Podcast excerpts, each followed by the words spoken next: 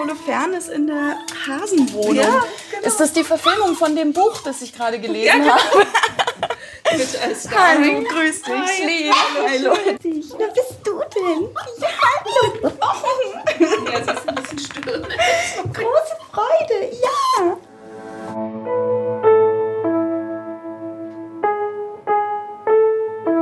Eltern ohne Filter. Ein Podcast von Bayern 2.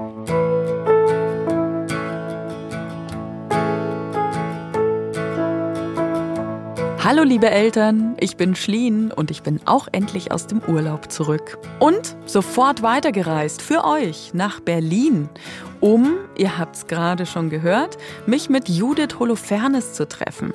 In ihrer Arbeits- und Kreativwohnung in der Hasenheide, die sie liebevoll ihre Hasenwohnung nennt.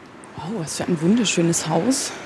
Sieht ein bisschen eigentlich aus wie so ein Haus in London. So ein altherrschaftliches Haus in London. So, finde ich jetzt hier eine Klingel? Nein, finde ich nicht. Doch, habe ich natürlich schon gefunden. Danke.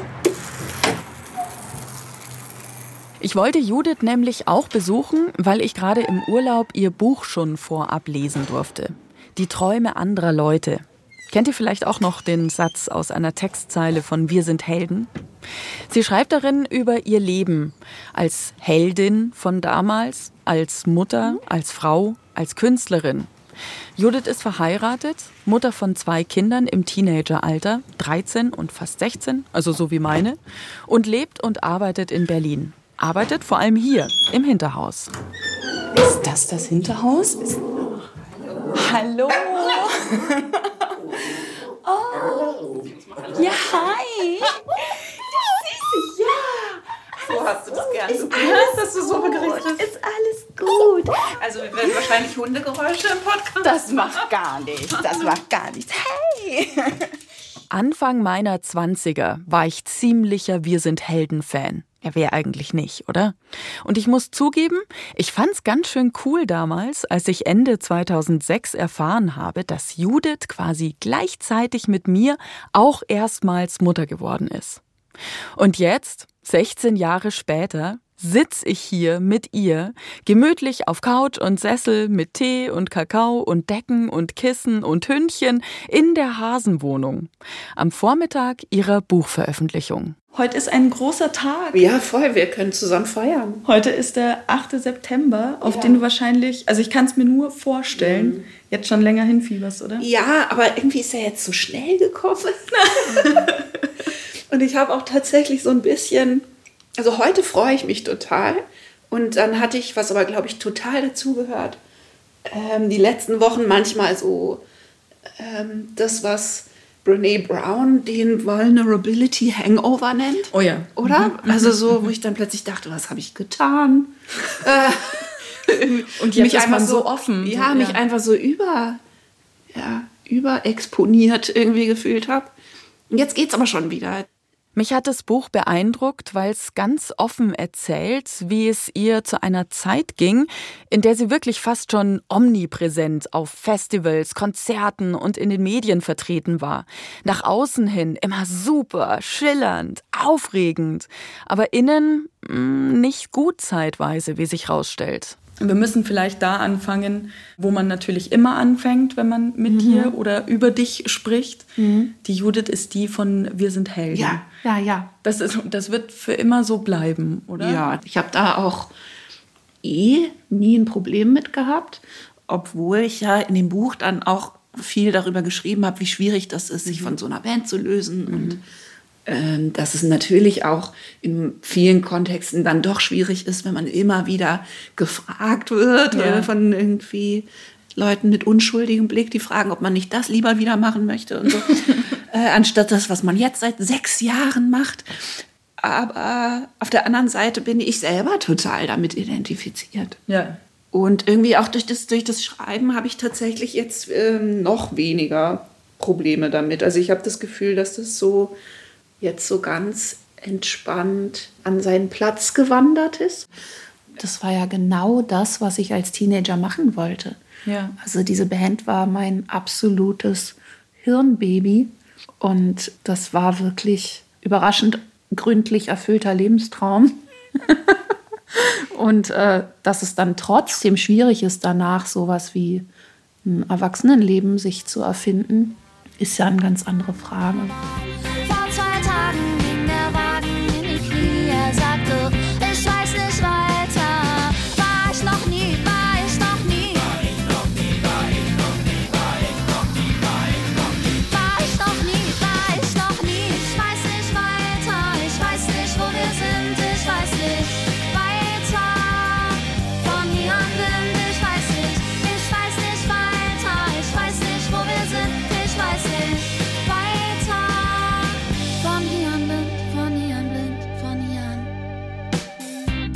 Du hast jetzt gesagt, äh, du hast die Band geliebt. Teile der Band hast du noch ein bisschen anders. Ja, Teile der Band habe ich geheiratet. genau, also ich, ja, ich bin mit meinem Schlagzeuger verheiratet. Seit 16 Jahren. Und zusammen seit, keine Ahnung, 20 oder so. Krass. Also ich habe da öfter irgendwie drüber nachgedacht. Und tatsächlich, ich weiß nicht, ich meine, ich, ich kann mir gar nicht vorstellen, weil mein Leben sozusagen so ungewöhnlich verlaufen ist. Ähm, ich kann mir diese Heldengeschichte gar nicht anders vorstellen. Und ich kann überhaupt nicht, also im engeren Sinne, mir nicht vorstellen, wie ich mit irgendjemand anderem zusammen hätte sein können. Das ist für mich völlig eigentlich undenkbar. Also ich, das Einzige, also ich kenne Leute, die sind ähm, in verschiedenen Bands. Das hätte es vielleicht etwas einfacher gemacht teilweise. Was es vielleicht etwas einfacher gemacht hätte, darüber sprechen wir gleich noch ausführlicher. Gleichzeitig, sagt Judith, hat nur Pola, ihr Mann, diesen psychischen und physischen Ausnahmezustand wirklich nachfühlen können, weil er ihn eben selbst miterlebt hat, statt nur von außen zu versuchen, ihn zu begreifen.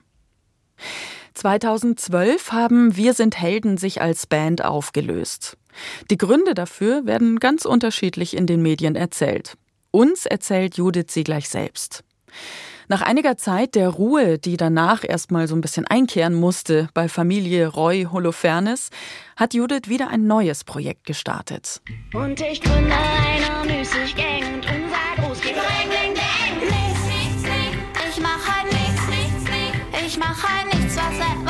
wobei man schwitzt oder lang sitzt. Ich bin nichts, nichts, nichts, nichts, nichts. Diese Music Gang gibt's wirklich. Das Album Ein leichtes Schwert kam 2014 raus. Und sie hat leider doch etwas gemacht, bei dem man schwitzt. Viel Arbeit ist so ein Album nämlich und die Tour dazu, die auch leicht mal zur Tortour werden kann.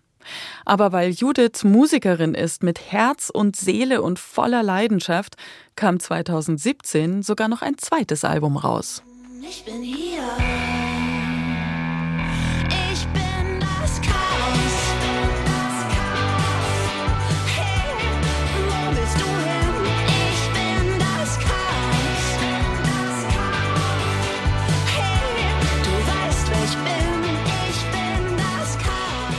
Chaotisch, wie der Albumtitel Ich bin das Chaos das vermuten lassen könnte, war es zwar nicht. Aber wieder sah sich Judith mit Überforderung konfrontiert. Gefühlt war sie irgendwie wieder in die gleiche Falle getappt. Vielleicht wieder dem Business oder dem eigenen Multitalent-Selbstüberforderungs-Overkill zum Opfer gefallen? Und wieder musste sie sich da rauskämpfen. Ich empfinde sie nach dem Lesen ihres Buchs nicht mehr als Heldin wegen Wir sind Helden, sondern Wie du also so viel ähm, verstanden hast über dich selbst und du hast gerade auch von dem Erwachsenwerden gesprochen, was das alles so mit sich bringt und wie viel Auseinandersetzung auch mit sich selbst und mit seiner Gesundheit und mit seinem Leben das zusammenhängt, ähm, fand ich total stark beschrieben im Buch. Und also dafür bist du die große Heldin, ehrlich gesagt. Ich habe so ein bisschen immer so, so, so ein bisschen Freut das Gefühl sehr. gehabt, wie, äh, wie gestern, als ich vorhin erzählt habe, als ich gestern in Berlin Mhm. angekommen bin. Mit dem Rucksack und der Tasche und der Tasche Ja. und du läufst irgendwie so und schwitzt und schwitzt und schwitzt und denkst dir dann währenddessen so, oh, ich habe mir doch gedacht, beim letzten Mal, als ich vom Einkaufen kam und all diese Tüten Ja. geschleppt habe, habe ich mir Hab ich gedacht, gedacht, das mache ich nie wieder. Nie wieder. Nie wieder. Entweder bestelle ich online, Ja, damit es geliefert wird, oder ich fahre mit dem Auto das nächste Mal. Aber in so eine Situation komme ich nie wieder. Ich will nie wieder so laufen und so schwitzen und alles rumschleppen. Ja, genau. Und was dann aber passiert, to my life. das dachte ich dann irgendwie so. Und dann dachte ich, was dann aber passiert, ist die eigene Leidenschaft, die reinkickt. Mhm. Ja, Ne? die Leidenschaft fürs Einkaufen. Dann, genau, dann schleppst du noch was mit und denkst dir, oh, aber das muss ich jetzt trotzdem. Ja, und natürlich. Muss, und dann findest du dich wieder in dieser Situation. Ich dachte, das ist irgendwie so ein bisschen. Absolut. Also das finde ich auch jetzt, wo ich darüber spreche, über das Buch, immer total wichtig, da nicht nur so ein, weißt du, so einen Kontrast aufzumachen von die arme, überforderte, zarte Künstlerin und die bösen, weiß ich nicht, Business-Leute und so. Ja, ja. Für mich ist es überhaupt nicht das, worum es darin geht, so, ne? sondern ganz viel eben um dieses eigene Getriebensein und Angetriebensein. Mhm. Also auch im Positiven. Also ich meine, ich wollte das einfach unbedingt. Ja. Und ich wollte auch übrigens unbedingt Kinder und ich wollte die auch unbedingt äh, eigentlich ab 26. Ähm, ich war dann 30. Aber das war schon alles ziemlich doll meine Idee. Und vieles von der Überforderung hatte damit zu tun, dass ich mich überfordert habe. Und dass ich sehr viele Sachen immer gleichzeitig wollte Aus dem eigenen Antrieb. aus dem eigenen Antrieb heraus. Und aber natürlich in Kombination mit so einer Gefallsucht oder äh, ja, Geschmeidigkeit, ne? oder was ich, glaube ich, im Buch als äh, pathologische Tapferkeit bezeichne. So, ne? Also so einfach so ein, äh, glaube ich, bei Frauen vor allem verbreiteter Leidenswille. Und das ist eben eine Mischung. Natürlich die, dann auch allen äh, Ansprüchen gerecht werden, Ja. ne? weil da hängt natürlich auch was dran. Also Ja, wenn. Mhm. wenn du irgendwas anstößt, was dich umtreibt, dann hängen natürlich auch noch andere Menschen mit dran und Genau. bestimmte Erwartungen, die dann im Grunde erfüllt werden wollen. Ja. Ich sage jetzt nicht müssen, aber wollen. Ja. ja, und oft sehen diese Ansprüche ja dem sehr ähnlich, Ja. äh, was man selber möchte. Ja. Und ich finde, das ist oft die, also deswegen habe ich es auch die Träume anderer Leute genannt. Äh, gar nicht, weil ich das Gefühl hatte, so, das Buch muss so heißen, weil ich immer nur die Träume anderer Leute erfüllt habe oder so, sondern weil ich das Gefühl habe, die Schwierigkeit liegt oft darin, das zu unterscheiden. Träume, Wünsche, Ansprüche. Was kommt aus mir selbst und was sind eigentlich die Träume anderer Leute? Vielleicht tue ich Dinge, um den Ansprüchen anderer gerecht zu werden, ohne dass ich's merke. Weil ich denke, ich will das so. Eigentlich ja eins zu eins übersetzbar in unser aller gemeinsamen Elternstruggle, oder? Zumindest ich war immer sehr, weiß ich nicht, irritierbar durch die Vorstellungen von anderen Leuten. Also ich glaube, was auch damit zu tun hat, dass ich eben so relativ unkonventionell aufgewachsen bin. Du bist mit einer alleinerziehenden Mama aufgewachsen. Genau, ne? die auch noch lesbisch war und das in Freiburg im Breisgau. So. Und ich glaube inzwischen, dass ein Teil von dem, dass ich immer so versucht habe, auch da dann noch so ins Bild zu passen, damit zu tun Ja hat. klar, das ist ne? auch eine vorgefertigte Form, ne? Die, Absolut, So Bild, das ja. erfüllt werden soll. Ja, dass man irgendwie, dass ich oft das Gefühl hatte, äh, das ist eigentlich für mich alles Mimikrie. Ich weiß eigentlich überhaupt nicht, ich habe überhaupt keine Vorbilder für Familie sein. Also außer, ich habe mich und meine Mutter sehr als Familie empfunden. Aber das war ja offensichtlich nicht das, was ich dann gemacht habe. Irgendwie Vater, Mutter, zwei Kinder. Das war für mich quasi exotischer und fremder als alles andere. Und darin dann irgendwie erstmal rauszufinden, wie man das selber das leben möchte. Ich finde das nicht einfach. Ja. Ich auch nicht. Und einige von euch sicher auch nicht. Andere sicher wiederum schon. Die sind sich da relativ schnell klar und einig, wie sie so leben und alles gestalten wollen.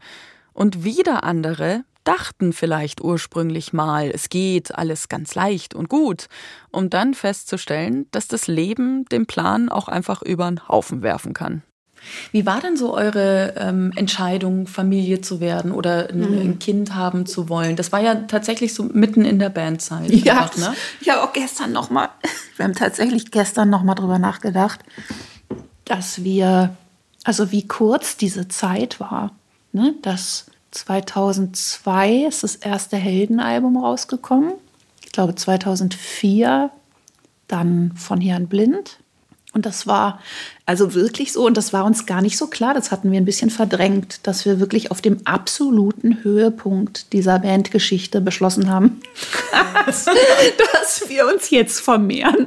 Und ähm, das war schon sehr ich, ja, dass ich das Gefühl hatte, sonst schließen sich irgendwelche Türen. Also ich weiß nicht, auch dass ich vielleicht dachte, wenn ich zu lange warte, dann, womit ich vielleicht sogar recht hatte, dann wird das gar nicht beides funktionieren. Also, dass ich vielleicht ein bisschen dachte, wenn ich es jetzt mache, dann besteht zumindest die Chance, dass ich das nebenher beides machen kann. Und ich glaube, ich habe gedacht, noch später beendet das dann wirklich auf jeden Fall meine Karriere. Keine Ahnung warum, ja, aber es war einfach so, man hatte dann so ne? echt Ja, auch am teilweise schräge Logiken im Kopf, finde ich, oder? Wenn es um Naja, es geht, so. geht ja, vor allem man hat, man hat halt komische Vorstellungen davon, weil man gar keine Man hat Vorstellung überhaupt davon keine hat. Vorstellungen Und dann davon. spinnt man sich irgendwelche Ideen zusammen und plötzlich Ja. ist alles möglich und nichts ist möglich. Also so, Absolut. man kommt irgendwie auf keinen grünen Zweig, weil man natürlich, Ja. wie soll man sich das vorstellen? Ja, und dadurch war das bei mir dann alles sehr im Kopf, also natürlich auch sehr im Körper, weil ich einfach sehr eindeutig wusste, dass ich das will. Aber so diese Verzweiflung, die war natürlich sehr im Kopf. Da war unheimlich viel Rechnen, so mit, wann müsste ich schwanger werden, damit ich dann das nächste Album, also Das wirklich Kind kommt im- dann im Herbst. Ja, so und Dann ungefähr. wir, wann gehen wir dann Ja. auf Tour? Wann ist Ja, aber so, äh, also im Nachhinein echt äh, äh, so ein ganz kleines bisschen irre irgendwie, was ich. aber auf der anderen Seite, inzwischen, auch nachdem ich das Buch geschrieben habe, denke ich manchmal, vielleicht hatte ich auch recht. Also vielleicht hatte ich auch recht, dass ich sonst nicht gemacht hätte, eins von beidem. Wenn ich nicht diesen quasi Harakiri-Moment gehabt hätte, wo ich gedacht hätte, ne, so, weil ich glaube, wenn da zu viel Vernunft reinkommt, dann macht man es halt nicht. Noch auf den Stufen vor dem Kino ging der Ärger mit meinem Knie los. Ich sagte trotzdem, komm, steig auf.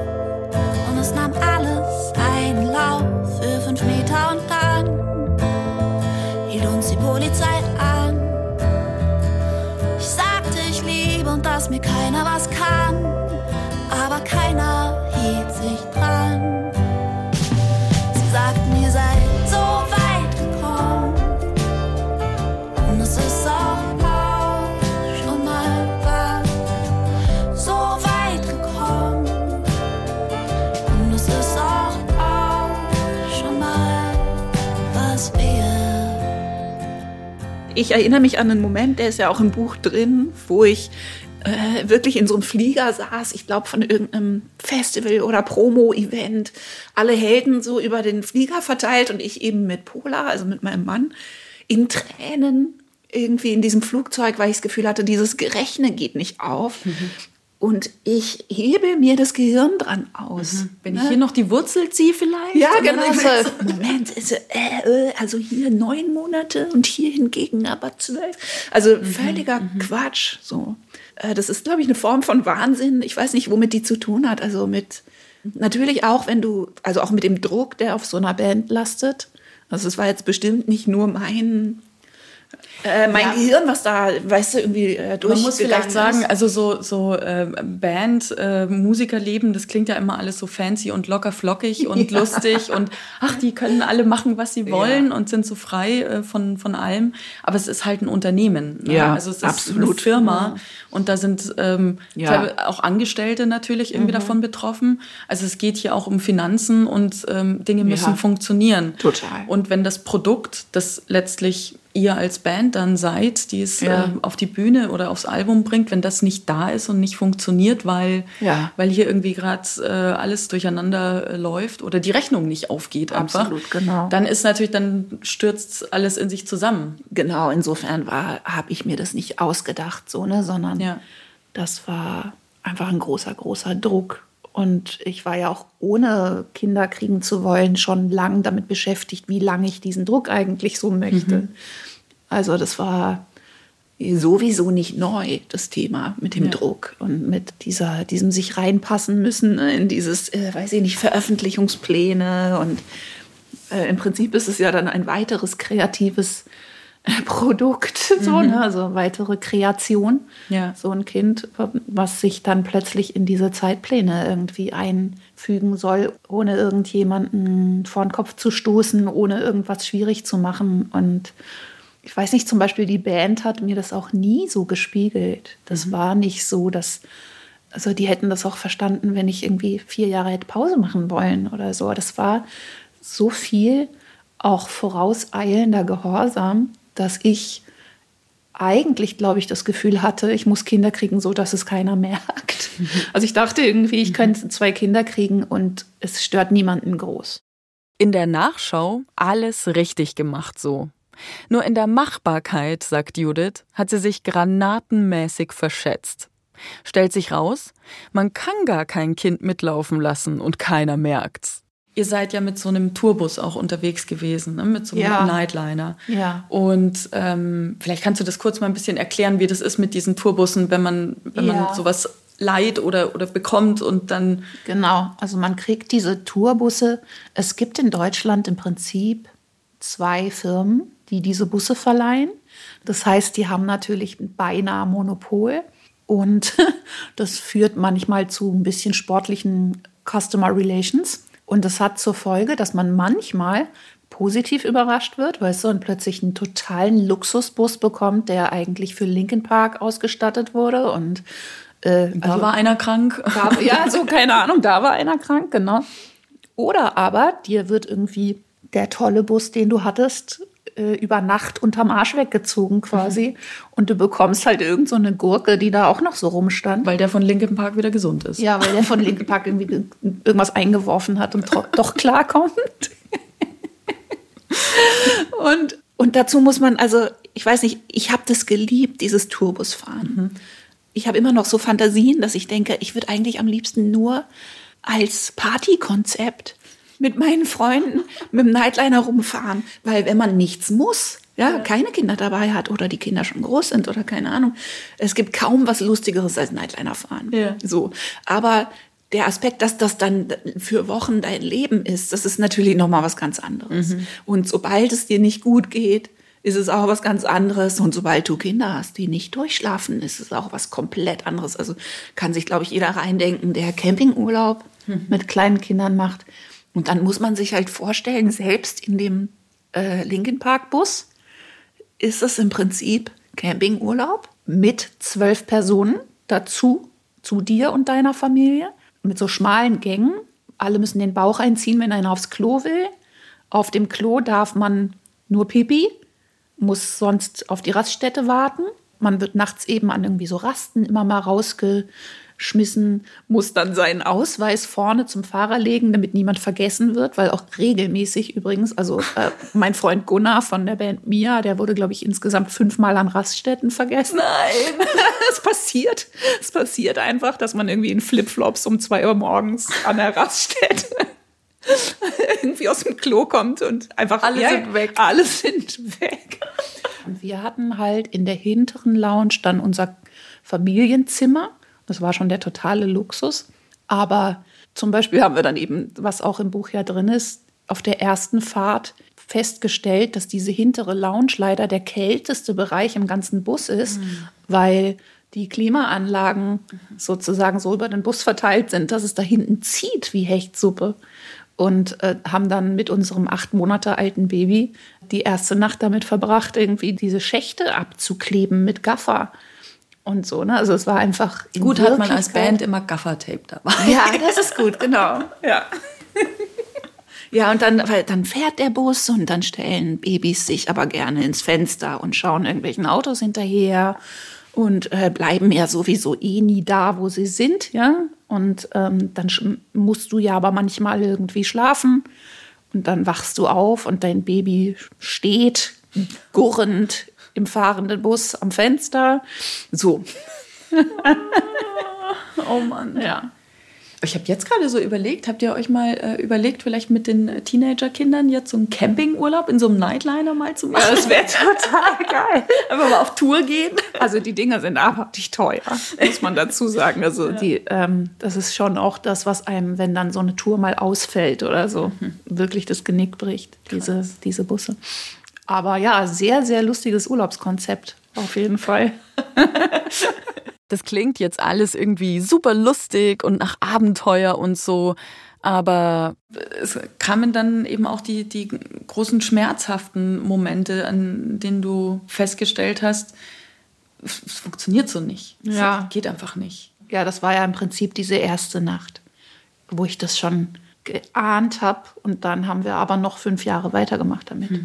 Also fünf Jahre haben wir das durchgezogen. Und dann sogar mit zwei Kindern. Auch. Ja, genau. Und als das zweite Kind dazu kam, also ich meine, das ist ja eh schon, glaube ich, so auch bei Leuten, die nicht ganz so sportliche Lebensentwürfe verfolgen, dass man dann irgendwie merkt, dass das halt man plötzlich zu wenige Hände hat für alles und zu wenig Herzen und zu ne, alles irgendwie so immer eins in Richtung Gabelstapler. Also bei uns, ja, wir waren dann auf Festivalgeländen mit zwei Laufbabys. Eins läuft irgendwie eben in Richtung Gabelstapler und das andere auf die offene Klappe im Boden zu. Und einfach.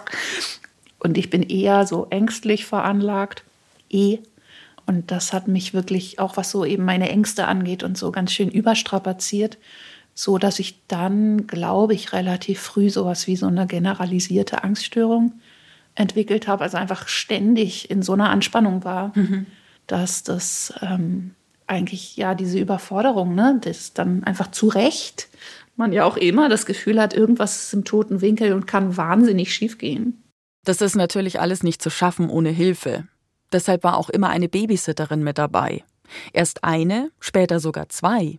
Auf einer Tour war das so, dass wirklich am zweiten Tag die Babysitterin krank geworden ist und wir dann irgendwie, also eine Freundin sozusagen angerufen haben, ob sie irgendwie einfliegen kann quasi oder einfahren, keine Ahnung. Ich weiß nicht mehr, wo das war, aber wo wir einfach gedacht haben, das geht nicht. Also weil wir hatten überhaupt keinen Spielraum dadurch, dass wir beide in der Band waren. Ja, einfach immer beide abends auf der Bühne stehen mussten. Was machst du denn dann? Kannst du das, klar, du kannst das Baby irgendwie dem Lichtmann in die Hand drücken. Also, aber möchte man ja vielleicht auch nicht so gerne. Aber, und das ist Judith auch wichtig zu betonen, Es war wirklich auch sehr, sehr lustig, mit den Kindern auf Tour zu sein. Und das habe ich auch erst im Schreiben dieses Buches tatsächlich selbst verstanden, dass ich da wirklich eigentlich die treibendste Kraft war. Also natürlich auch eben aus diesem ganzen Druck heraus bestimmt und aus so einem Erfüllerding, aber schon auch hauptsächlich, weil ich einfach eine romantische Vorstellung davon hatte. Es klingt auch total toll. Ja, es war Zwei auch kleine Kinder mit auf Tour und Ja. wie cool. Und Ich oh, fand mich sie auch auf wahnsinnig cool. Genau, so. ich fand Voll mich geil. wahnsinnig cool. Ich fand das für meine Kinder wahnsinnig cool. Der Aspekt ist auch voll aufgegangen. Mhm. Meine Kinder wollen auch immer noch, dass ich wieder auf Tour gehe. so, Wollen sie ne? dann mit? Ja, natürlich. Ach, geil. Ja, also Nightliner genau. fahren, yeah, Ja, genau. Und äh, ich meine, der Nightliner, der hat so wechselnde Beleuchtung, weißt du, wenn man so Disco machen kann und so Yeah. Farben durchschalten und so schon das alleine. Und ich habe so viele Fotos von meinen Kindern auf dem Schoß vom Fahrer, wie sie irgendwie so tun dürfen, als würden sie den Truck fahren, der ja auch noch immer mitfährt und so. Es ist, ja- natürlich ist das total geil. Und das Einzige, was ich unterschätzt hatte, war, dass ich tatsächlich dabei sein muss. Ja, ist für dich nicht so geil.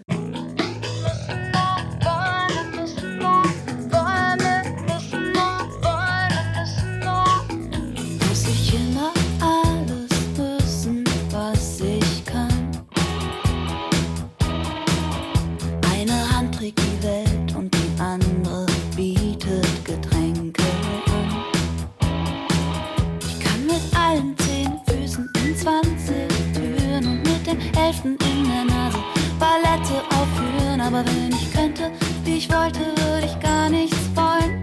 Ich weiß aber, dass alle etwas wollen sollen. Wir können alles schaffen, genau wie die tollen, dressierten Affen. Wir müssen nur wollen, wir müssen nur wollen, wir müssen nur wollen. Aber wie, wie war es denn für Pola? Er war da voll dabei. Er wurde nur nie danach gefragt. also ich war halt die, die in Interviews immer gefragt wurde, wie toll ich das alles unter einen Hut kriege. Und wo sind denn deine Kinder? Wo sind denn deine Kinder jetzt? Oder äh, auch schön fand ich, äh, wie ist das für dich, wenn deine Kinder da im Nebenzimmer weinen, wenn du ein Interview gibst? Und ich denke, relativ okay, weil sie sind auf dem Arm des Vaters. Wieso? So, ne? Aber äh, Pola wurde das wirklich faktisch einfach kein einziges Mal gefragt. Der war aber hundertprozentig beteiligt. So. Aber er hatte halt nicht diese, also er hat viel weniger Interviews gegeben als ich, weil ich ja immer noch auch die Frontperson Frontfrau, war. ja. Und ich glaube, er Selbst egal, wie demokratisch man das selber in der Band irgendwie Versucht löst, zu lösen, die das ist, Person, äh, die da vorne steht, wird immer vor dem Schlagzeuger ja, gefragt, klar. Genau, also am Schluss, ganz am Schluss haben wir dann angefangen, tatsächlich auch, dass ich bei vielen Interviews nicht dabei war. Aber es, es war einfach dann oft schwierig. So, also ich glaube, was Pola halt nicht hatte, war diese Zerrissenheit auch zwischen den Rollen und dieses ständige Bespiegeltsein. Und natürlich, mein Pola sagt das selber, weil er ein cooler Mann ist, dass ihm das aufgefallen ist, dass er halt sein Vatersein darin und auch später noch ähm, einfach immer so als quasi Bonusaktivität gespiegelt kriegt. Und weiß ich nicht, sogar meine feministische Mutter immer toll findet, wie toll er alles mitmacht. also das sitzt einfach total tief. Und Ja. das äh, hat er auch oft benannt, dass genau die gleiche Verteilung, die wahrscheinlich auch ehrlich gesagt trotzdem nie 50-50 war, sagen wir mal eine 50-50-Verteilung, ihm halt irgendwie als äh, heroischer Akt irgendwie gespiegelt wird und mir als mindestens potenzielle Fehlleistung so. Potenzielle Fehlleistung, ja. Ja, absolut. Deswegen sagen, glaube ich, auch so viele Mütter, dass sie eigentlich auch gern Vater geworden wären. Ja. Sie wären gern nicht Mutter geworden. Sagt zum Beispiel meine Kollegin Katrin, die hatte gesagt, Ja, so, so würde mir die schlau. Elternrolle gefallen. Ja, genau. Ja, es ist einfach sehr viel dankbarer, ne? Also, weil im- immer noch einem irgendwie für jeden Handgriff applaudiert wird. Als Mutter man auf jeden Fall sozusagen von dem Standpunkt aus startet, dass man eigentlich nur verlieren kann, also nur kämpft gegen Punkteabzug. Und das ist, glaube ich, einfach ähm, alt und sitzt tief.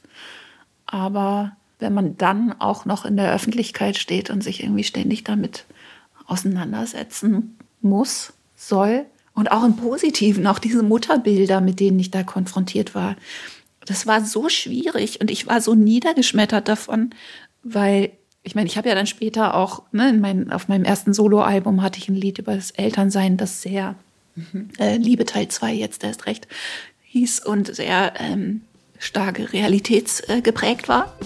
Du sagst,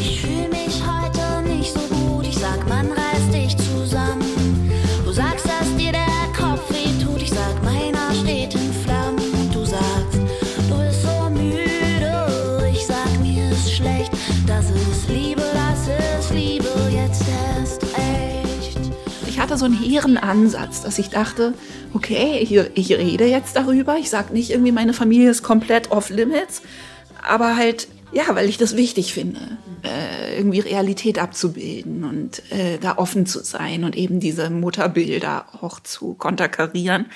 Und ich hatte wirklich das Gefühl, als gäbe es dafür keine Sprache. Also das ist so wenig vorgesehen, dass ich das Gefühl hatte, also es, es gab Interviews, in denen das dann tatsächlich auch so am Ende rüberkam. Auf die bin ich auch immer noch stolz und habe irgendwie das Gefühl, da habe ich was Gutes in die Welt gesetzt.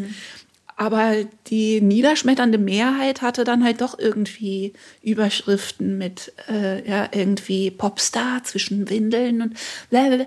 also irgendwie so ne Zwischen Windeln und Windmaschine. ja, so.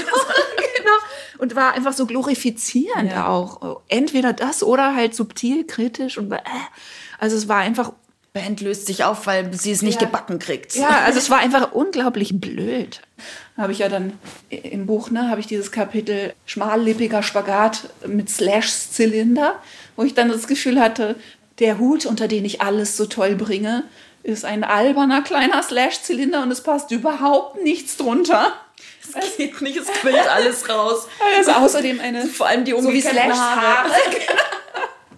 Oder irgendwie, er ist tatsächlich einfach auch für mich zu klein, aber er ist außerdem eine Sonderanfertigung und würde überhaupt sonst gar niemandem passen. Und äh, ja, das war wir wirklich zum Slash Haare ausreißen. Eingespannt in ein ganz falsches Narrativ, wo sie doch eigentlich genau das Gegenteil, nämlich ehrliches Elternleben erzählen wollte.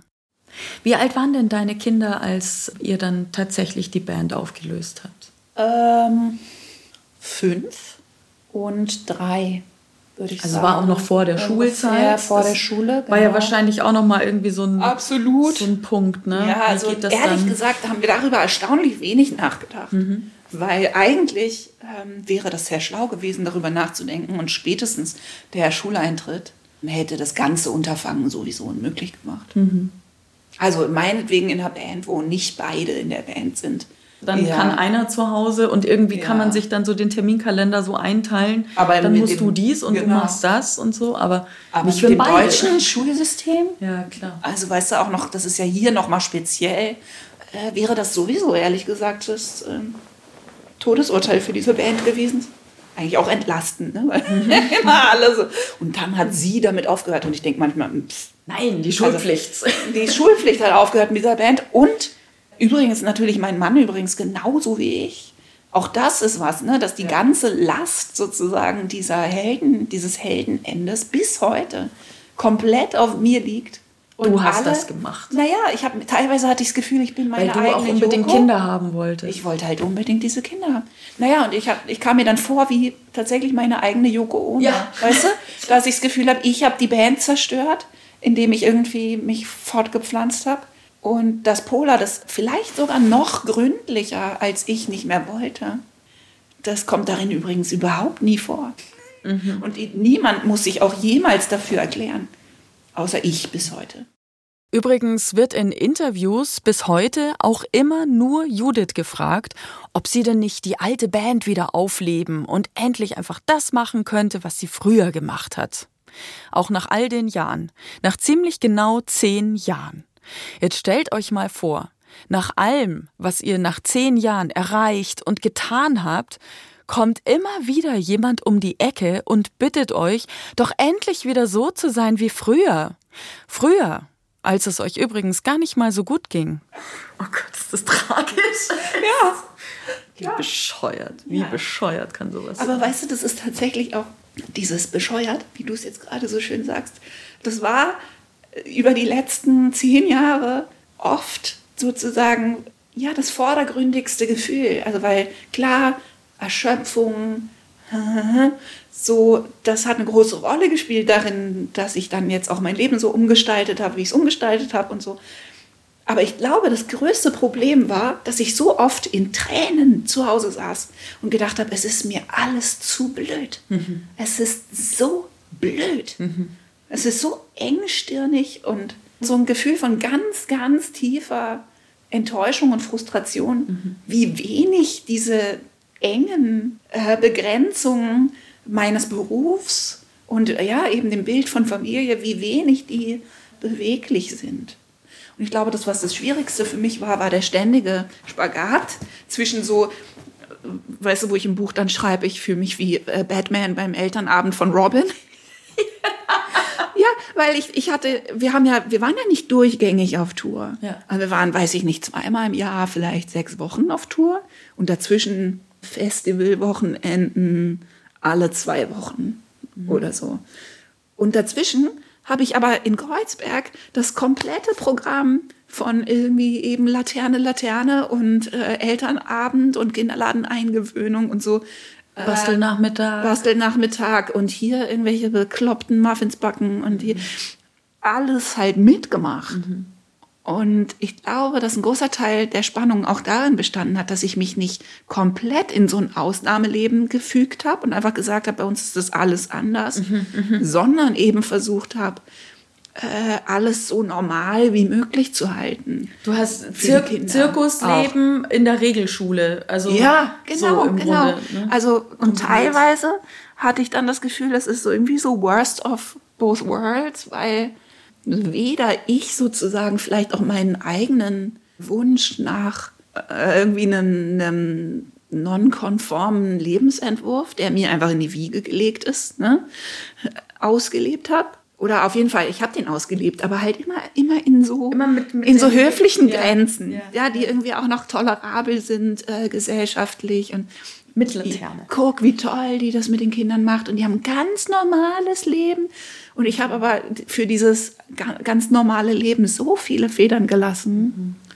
Und da hatte ich diesen schönen Moment mit meiner Freundin Amanda, ne, mit Amanda Palmer. Und ich irgendwie erzählt habe, wie das ist, weil da war ihr Kind noch ganz klein.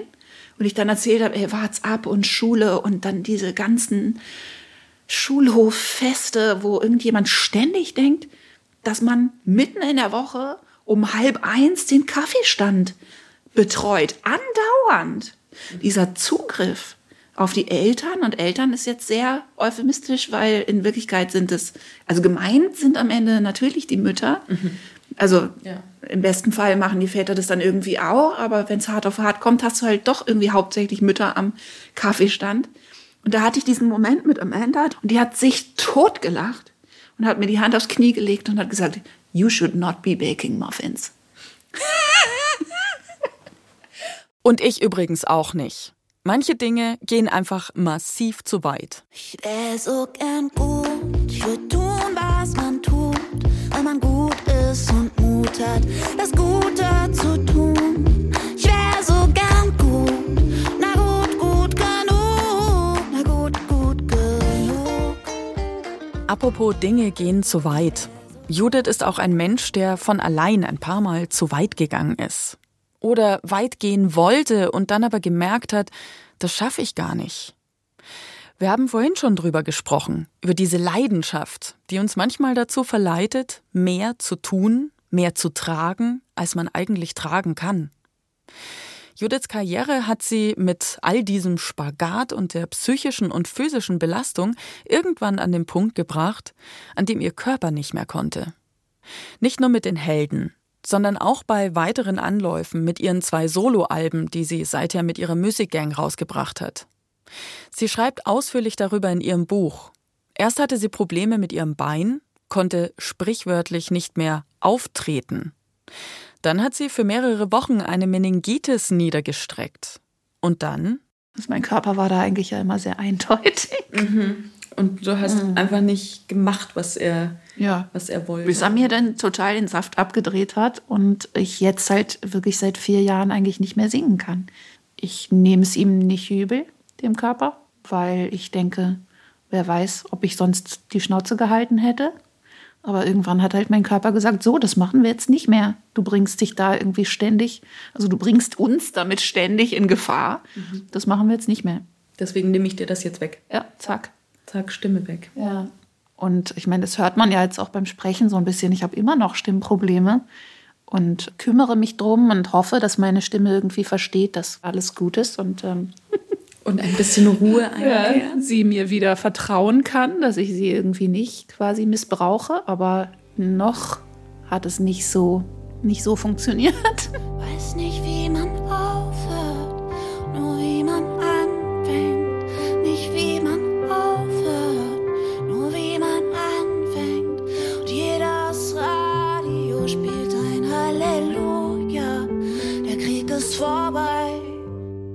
Ich habe den Auftrag bekommen. Wir machen das Ja. jetzt neu in, in dieser neuen Staffel nach unserer Pause äh, Ja.